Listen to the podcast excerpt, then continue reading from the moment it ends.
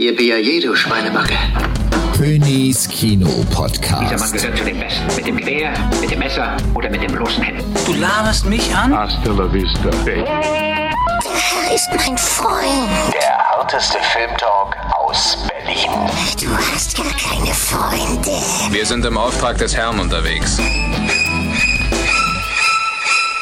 Folge 59 von Pönis Kino Podcast. Aus Berlin meldet sich Markus Dresen, Moderator seines Zeichens. Und Hans-Ulrich Pöni Pönack, der Kritiker. der Kinokritiker, meiner Meinung nach, ich sag's immer wieder gerne, Deutschlands bester Kinokritiker, weil er der Einzige ist, der die Dinge wirklich beim Namen nennt. Habe ich dir schon dein Honorar gegeben? Nee, hast du noch Nein, nicht, aber ich wollte dich noch mal Donnerwetter. daran erinnern. Ne? okay, und die Dinge beim Namen nennen tue ich auch, denn ich nenne jetzt zuerst mal die Filme, die wir uns heute ähm, angucken, beziehungsweise die du dir angeguckt hast und äh, wo wir deine F Empfehlungen bekommen. Es geht los mit Love Simon aus den USA. Dann kommen wir zu einem deutschen Film, Meine teuflische Freundin. Und ähm, wir haben ja was Skandinavisches. Ähm, nein, nein, kein Schwedenspiel. Es ist Elias, das kleine Rettungsboot. Aus Norwegen. Und äh, wir haben Renegades, Mission of Honor. Das ist eine französisch-deutsche äh, Koproduktion. Und als Heimkino-Empfehlung haben wir diese Woche The Night Eats the World. Ein Zombie-Film aus Frankreich. so viel Guckst dir schon vorab manchmal gesagt. Zeug an Zombie-Filme. Naja, gut. Wir, wir, wir, wir, wir kommen dazu. Deshalb ist ja der Podcast da. Ja, genau. Love Simon. Vielfalt. Ja. Amerikanischer Film. Ja, Love Simon, das war oder ist die Überraschung in dieser Woche. Es geht, wie gesagt, um Simon. Das ist äh, ein Boy von 17 Jahren.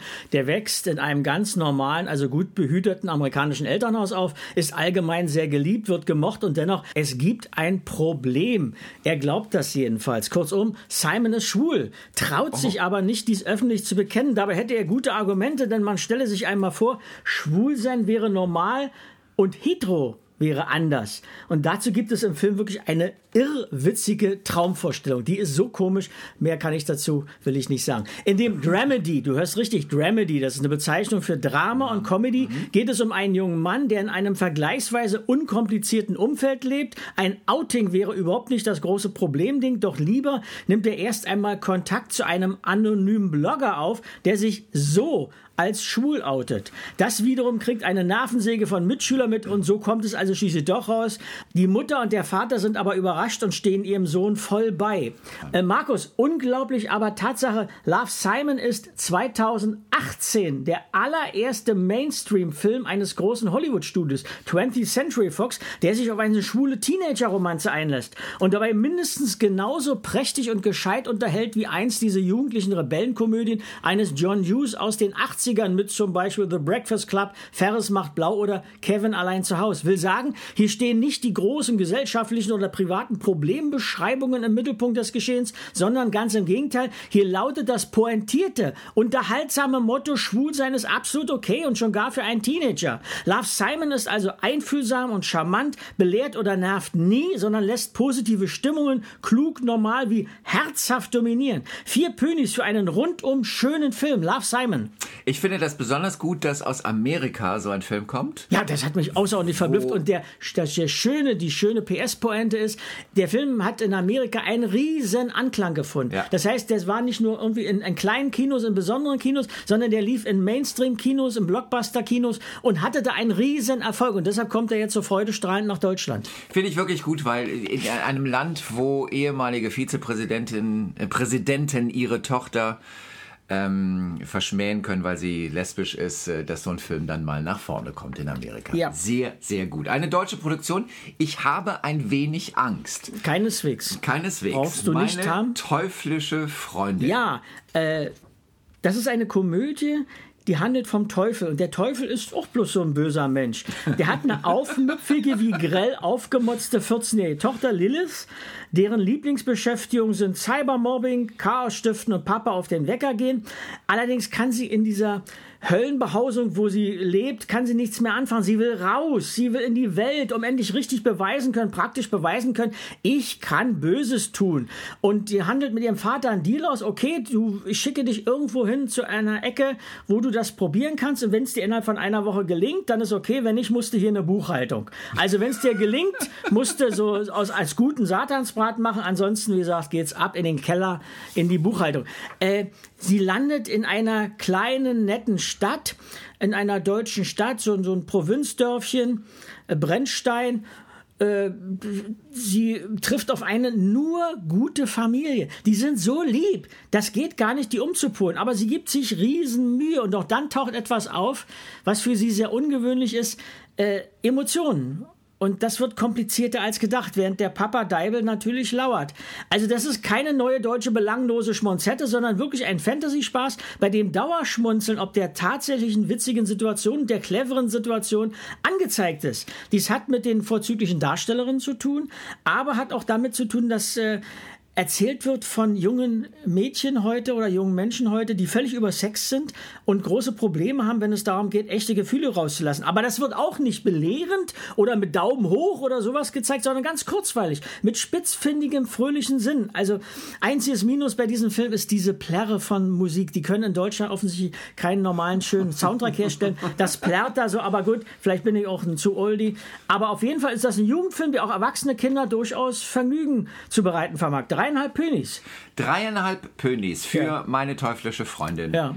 Von Herrn Pönack. Ich äh, finde das äh, beachtenswert. Das ist ein deutscher Film. Ja, aber dir. die, ich, du, äh, die deutsche Na Filme ja. sind nicht nur in Gänze. Es gibt schon kleine, schöne Picke Rosinen. So, wir haben jetzt einen Film aus einem Land, äh, was zurzeit Berlin aufkauft, äh, aus Norwegen. Äh, Horden von norwegischen Menschen kaufen Berliner Wohnungen Ah ja. und offensichtlich machen auch norwegische Regisseure Filme. Ja, die jetzt nach Deutschland kommen. Elias. Elias, das kleine Rettungsboot.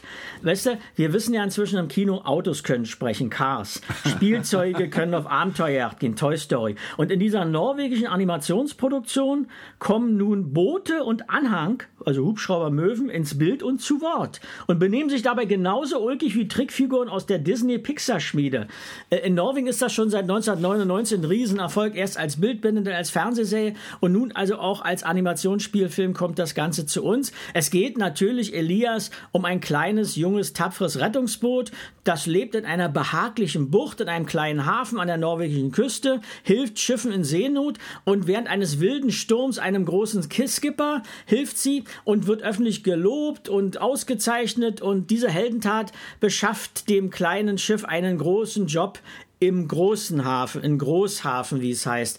Äh, der nimmt den Job begeistert an, der Kleine, aber muss seine Kumpels zurücklassen. Bald jedoch merkt er, er ist überfordert mit dem Job, er pennt da dauernd ein, wird gekündigt, er muss wieder zurück, aber die Kumpels sind jetzt sauer, du hast uns doch verlassen, was soll das? Er schippert da alleine durch die Gegend und dann merkt er plötzlich, so eine Kriminalgeschichte beginnt da. An der schaurigen Höhle äh, ist irgendwas in Gange und da braucht er Freunde und damit die das Spaßen, äh, spaßig auflösen können. Das ist für Kleinkinder sehr geeinigt. Das ist geeignet, geeignet, humorisch, spannend. Viel über die universellen Werte von Gemeinsamkeit und Freundschaft erfahren die Kinder. Und es lautet das Motto natürlich, wie bei Disney im gemütlichen Zuhause, ist es emotional am schönsten mit den vertrauten anderen. Die visuellen Effekte sind putzig, wenn die Figuren ihren vielschichtigen menschlichen Charakteren ausgebreitet werden. Die ganze, die ganze Stimmungspalette, dass ich bei diesem Film so aufgeregt bin, hätte ich nicht gedacht. Die ganze Stimmungspalette wird rausgekupfert. Also Elias, das kleine Rettungsboot, wirkt ziemlich tricky groß und bietet den herkömmlichen US-Protagonisten prima unterhaltsam Animationsparodie. Vier Pönis für diesen norwegischen Zeichentrickfilm. Das ist, ist aber auch ein bisschen ungewöhnlich. Ne? Also die Ja. Norweger haben sie jetzt bisher noch nicht so als, als, als Animationsfilm. Ja. Ähm, und sie machen das deshalb, sie machen das so professionell, dass sie wirklich mit den großen Disney-Ami-Filmen mithalten können und deshalb kommt es jetzt wahrscheinlich ins Kino. Und ich denke, während der WM, wenn man seine Kleinen abends äh, sowieso ein bisschen schnell ins Bett schicken muss, weil schon wieder Fußball ist, kann man mit denen tagsüber ins Kino gehen und da hat man auch selber als Erwachsener für Vergnügen dran. Okay, okay. Also, wir gucken uns auch Elias, das kleine Rettungsboot, an. Und gucken wir uns denn auch Renegades Mission of Honor an? Nein! Ah! Also als erste Frage, das ist eine fr- französisch-deutsche Co-Produktion. Ja, und Luc Besson hat sogar mitgearbeitet. Mission ich fass of Honor. es nicht. Was soll das? Aber ich darf als Lester mal darf ich kundtun, der Nachname des US-Regisseurs, der heißt nämlich Stephen Quayle. Ja. Quayle passt Qual, Quail wie Qual. Quail wie Qual. Denn eine solche ist dieser völlig überflüssige Kinomist. Äh, das fängt schon mit der schrottigen Story an. Krieg als Abenteuer im Sarajevo-Balkan von 1994. Da schießen sich ein paar US-Navy SEALs im Auftrage der NATO durch Ex, durchs Ex-Jugoslawien. Ihr Vorgesetzter, ein Admiral, da ist der Oscar-Preisträger J.K. Simmons dabei. Was hat denn der hier mit zu tun? Der ist sowohl angewidert wie angetan. Und fünf besondere Hardliner bemühen sich, kurz bevor sie abkommandiert werden, viel Nazi-Gold, das sich unter tiefem Wasser befindet, nicht nur aufzuspüren, sondern auch zu vereinnahmen. Danach explodiert viel. Es wird entsetzliche Sprüche gekloppt. Sowas wie Primitiv Expendables steigt sich hier, äh, rauft sich hier aus. Es ist nur gemixt mit dem üblichen Macho-Gedöns und dem gewohnten Geschrei. Ein bisschen Liebe mischt sich auch platt in den saublöden und völlig unglaubwürdigen Inhalten. Natürlich ein Deutscher, Clement Schick, spielt mal wieder einen miesen örtlichen Terroristenführer. Der Rest ist wirklich fäulnis Ensemble. Also man fasst es nicht und hier steckt eine ganze Menge deutsches Steuergeld mit drin. Berlin hat dazu gegeben, Berlin-Brandenburg 200.000 Euro. Nee, da gab es 150, von Bayern gab es 175. Also für einen der dämlichsten Kaputtfilme der letzten Kinojahre, der null Pönis bekommt. Das ist absolut unzumutbarer Schrott. Also um es nochmal ganz klar zu machen, wir meinen Renegades Mission of Honor, das ist ein Scheißfilm, da soll man nicht reingehen. Nee, bitte nicht. Also, oder man empfiehlt ihn wirklich Leuten, die man überhaupt nicht ausstehen kann. Ja, zum Beispiel, ähm, Nicht Beispiele. ja, gucken, nein, nee, machen wir machen keine Beispiele. Ähm, So. äh, das war's im Kino. Ja. Jetzt geht's ins Heimkino. Jetzt geht's äh, ruff auf the couch. Äh, the Night Eats the World. Ja. Ein Zombie, ich hab Angst. Hör mal. Äh, normalerweise kann man mich wirklich mit diesen vielen und immer noch heftig produzierten Zombie-Filmen wirklich jagen. Wenn uns allerdings ein neuer Zombie-Film über eine französische Produktion erreicht, ist Neugier angesagt und zu Recht, wie sich zeigt. An irgendeinem Tag, heute in Paris, Sam geht auf eine Party seiner Ex, aber er will nicht mitfeiern, sondern bloß seine Restsachen abholen. Doch irgendwie kommt es nicht dazu. Er landet in irgendeinem der Zimmer, setzt sich allein in einen Sessel, schläft ein. Als er am hellen Morgen aufwacht, sind nicht nur die Gäste weg, sondern ist auch die Wohnung verwüstet. Überall trieft Blut an den Wänden. Und als er aus dem Fenster blickt, glaubt er seinen Augen nicht zu trauen. Kurzum, draußen tobt ein Zombie-Mob. Von Menschen nichts zu sehen. Stattdessen, stattdessen lauern mutierte Gestalten, um ihren Appetit zu stillen. Und Hilfe und, sowas ist nicht in der Nähe. Es gibt offensichtlich eine Zombie-Apokalypse und er hat äh, überlebt. Und was macht er nun? Er verbarrikadiert sich in dem Haus. Er geht in andere Wohnungen, um so ein bisschen das Überlebensbeste zu machen, er Lebensmittel rauszusuchen, Getränke rauszusuchen.